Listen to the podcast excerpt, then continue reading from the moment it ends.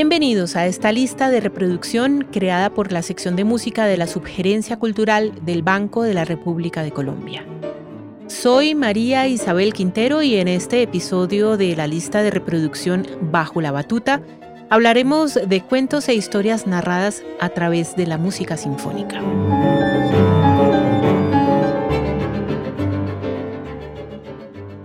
Mencionábamos en nuestro episodio anterior cómo en el romanticismo la música sinfónica había tomado dos rumbos, el que siguieron compositores como Brahms, caracterizado por obras construidas sobre conceptos puramente musicales, y el demarcado por Berlioz, Liszt y más adelante Strauss, que tomó ideas extramusicales para fundamentar un estilo conocido como música programática, del cual precisamente nos ocuparemos a continuación. Para ello traeremos al escenario una obra autobiográfica que narra entre delirios el drama amoroso de un joven músico y otra que cuenta la historia de un personaje picaresco del siglo XIV. Nos referimos a la Sinfonía Fantástica de Héctor Berlioz y al poema sinfónico Till Eulenspiegels lustige Streiche, Las alegres travesuras de Till Eulenspiegel de Richard Strauss. En un sentido amplio y general, la música programática pretende, por medio de ideas concretas nacidas por fuera del ámbito musical, describir escenas, sucesos, imágenes e incluso personajes. Y hay ejemplos muy variados de representaciones musicales de diversa índole, como por ejemplo el estornudo orquestal que suena al inicio de la suite Harry Janos del húngaro Zoltán el rebuzno del mítico burro en sueño de una noche de verano del alemán Felix Mendelssohn y otros sonidos de animales como el ladrido de un perro y el canto de los pájaros, o también los ruidos amenazantes de una tormenta en el famoso ciclo Las cuatro estaciones del italiano Antonio Vivaldi, los disparos de armas de fuego en la batalla del compositor checo y también violinista Heinrich Ignaz Franz von Bieber, o, como lo veremos más adelante, la caída de la cabeza de un decapitado en la Sinfonía Fantástica de Berlioz. Resulta asombroso que el surgimiento de la fantástica se haya dado tan solo tres años después de la muerte de Beethoven, si tenemos presente lo que significa y representa como obra eminentemente romántica. El entonces joven compositor francés la escribió en 1830 a partir de lo que él llamaría el drama supremo de su vida, descripción del impacto que le produjo conocer a la actriz Henriette Smithson. La inglesa había pisado las tablas parisinas en 1827 con la compañía de teatro a la cual pertenecía, representando algunas obras de Shakespeare en la Ciudad Luz. Berlioz, que asistió a una de las funciones de Hamlet con Smithson en el papel de Ofelia, quedó cautivo desde ese preciso instante de un enamoramiento enfermizo. De hecho, Smithson sería su primera esposa. Así que tiempo después se empeñó en verter toda la experiencia en esta obra, compuesta con meticulosidad a partir de un extenso texto escrito por él mismo sobre las alucinaciones y la percepción alterada tras consumir opio de un joven y sensible músico enamorado a quien le atormenta sin sosiego la idea de perder a su amada. El relato está plagado de las sensaciones, sentimientos y recuerdos que el mismo Berlioz experimentó y a los que les adjudicó expresamente imágenes musicales concretas. La mujer amada, por ejemplo, toma la forma de una melodía, como una idea fija que regresa una y otra vez a la mente del joven, y este es justamente uno de los elementos más interesantes e innovadores de la Sinfonía Fantástica, la presencia de una línea melódica que atraviesa toda la obra, siendo precisamente Berlioz el primero en usar este recurso como elemento unificador. Dicho lo anterior, no sobra aclarar que la música de la fantástica tiene mucho que decir por sí sola, y bien podría escucharse sin conocer la historia detrás de la obra, aunque, sin duda, la experiencia de su audición se hace más completa en compañía del relato ideado por Berlioz como base y fundamento. Para su estreno, Berlioz se armó de pretensiones muy ambiciosas y quiso contar para ello con la orquesta del Teatro de Nouveauté, cuyo número de integrantes era por mucho inferior al que aspiraba, por lo que invitó a cerca de 90 músicos adicionales que terminaron completando un enorme grupo de 130 músicos. Sin embargo, debido a que la capacidad del teatro no permitía acomodar semejante tamaño de orquesta, ni para los ensayos ni para los conciertos, el estreno en sus instalaciones fracasó. suceso que sí pudo llevarse a cabo en el Conservatorio de París bajo la dirección de François Antoine Habanet el 5 de diciembre de 1830. Es momento entonces de hacer un repaso por cada uno de los cinco movimientos que conforman la Sinfonía Fantástica, opus 14, episodio de la vida de un artista de Héctor Berlioz. El primero, titulado En sueños y pasiones, expresa una gran variedad de emociones relacionadas con la mujer amada el entusiasmo de un amor a primera vista, celos, pasión, ternura, alegría, a los que les corresponde un motivo musical de carácter apasionado, pero al mismo tiempo noble y tímido. El segundo movimiento, un baile, describe una fiesta por medio de un vals alegre y cautivador cuyo espíritu, sin embargo, se torna sombrío de improviso ante un recuerdo perturbador de la amada que invade la atribulada mente del protagonista de la historia. El tercer movimiento Escena en el campo encuentra al joven músico en una noche de campo junto a dos pastores que tocan sus instrumentos. Es una escena calma y serena a cargo de una música tranquila que, una vez más, se ve alterada de repente por la idea del engaño y la traición por parte de su amada.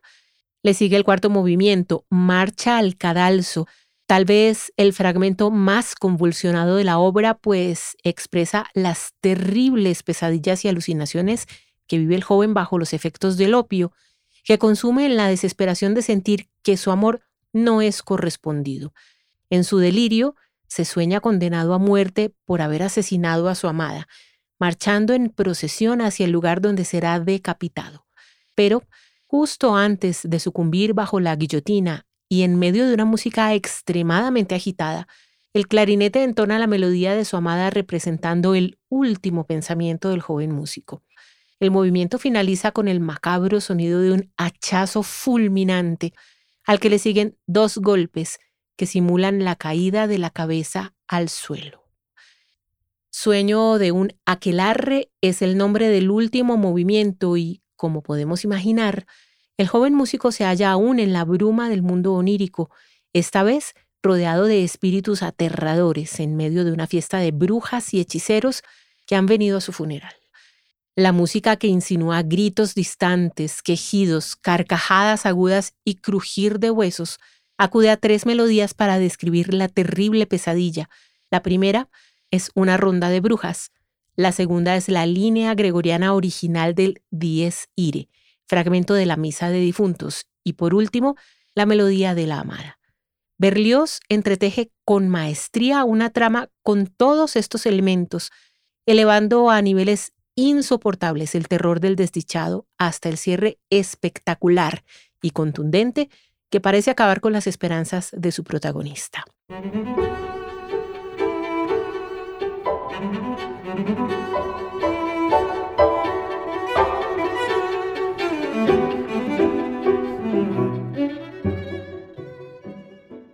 Pasamos ahora al compositor alemán Richard Strauss, quien, como lo mencionábamos al inicio de nuestra narración, siguió la línea iniciada por Berlioz y Liszt. Así lo demuestra buena parte de su obra para orquesta, dedicada en gran medida a poemas sinfónicos, un particular subgénero que consiste en obras programáticas, generalmente de un solo movimiento, compuestas a partir de un texto literario, entre otras muchas posibilidades extramusicales. Entre los más reconocidos e interpretados están Don Juan, Así habló Zaratustra, Don Quijote, Muerte y Transfiguración, Una vida de héroe y nuestro invitado a la segunda parte de este episodio, Till Eulenspiegels lustige Streiche o Las alegres travesuras de Till Eulenspiegel. Till es un astuto y despreocupado personaje burlesco de la tradición alemana que vivió entre 1300 y 1350 y era reconocido por sus travesuras, irreverencias y sátiras sobre las diferencias entre las clases sociales. Características ideales para un relato musical rico y variado, sobre el cual Strauss quiso inicialmente escribir una ópera en un acto.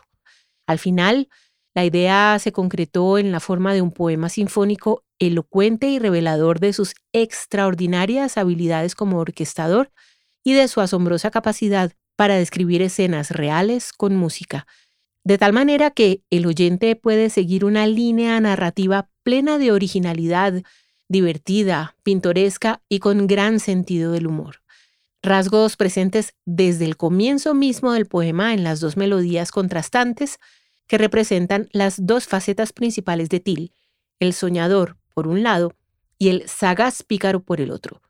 La interacción de ambas se da cuando en la narración el personaje ha salido bien librado de las aventuras emprendidas. A medida que avanza la pieza, se establece un motivo singular designado a la cabalgata desprevenida que Till inicia hacia sus aventuras, claramente reconocible durante el transcurso de sus poco más de 15 minutos de duración. Y mientras van ocurriendo las múltiples situaciones por las que atraviesa nuestro héroe, el revuelo en el mercado, el falso fraile orador, el conquistador de mujeres y el encuentro con los sabios, suena una y otra vez la melodía de Till, que reaparece de diversas maneras, complementada con adornos musicales que el mismo Strauss llama las muecas de Till. Ya hacia el final, tras un instante lúgubre y sombrío, la pieza culmina con una inesperada carcajada orquestal, ni más ni menos que Till Eulenspiegel a mandíbula batiente, sarcástico e inacible, cerrando con broche de oro una pieza que podría catalogarse como la obra humorística descriptiva más sofisticada del repertorio sinfónico. Así, finalizamos este episodio dedicado a dos obras programáticas del romanticismo, muestras extraordinarias de cómo grandes genios de la música convierten la orquesta sinfónica en un poderoso instrumento narrativo.